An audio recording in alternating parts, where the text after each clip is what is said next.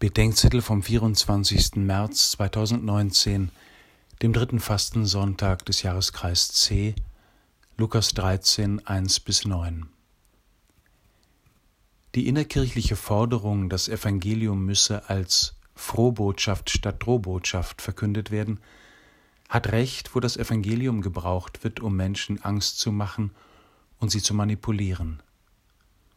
Unrecht hat sie, wenn damit gesagt werden soll, dass es im Evangelium keine Drohungen gäbe oder dass man die vorhandenen lieber nicht mehr zur Kenntnis nehmen solle.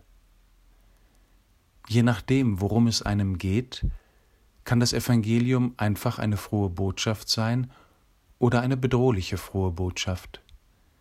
Für alle Menschen, deren liebgewordenes falsches Leben vom Evangelium in Frage gestellt wird, scheint die frohe Botschaft Jesu Christi zunächst eine Drohbotschaft zu sein – für Herodes, für die ersten Jünger, für die römischen Gottkaiser, für die Zöllner und Sünder von damals bis heute und manchmal auch für mich. In der Reaktion auf die Nachricht der Tötung der Galiläer durch Pilatus macht Jesus deutlich, dass die Sünde, das Getrenntsein von der Liebe Gottes, wirklich das Leben zerstört.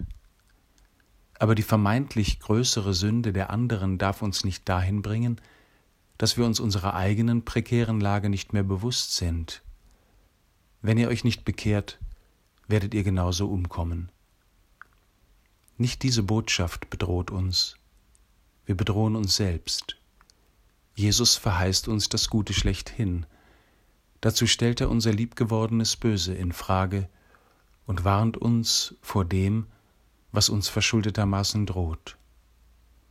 Uns mag das lästig sein, aber es ist eine sehr, sehr frohe Botschaft.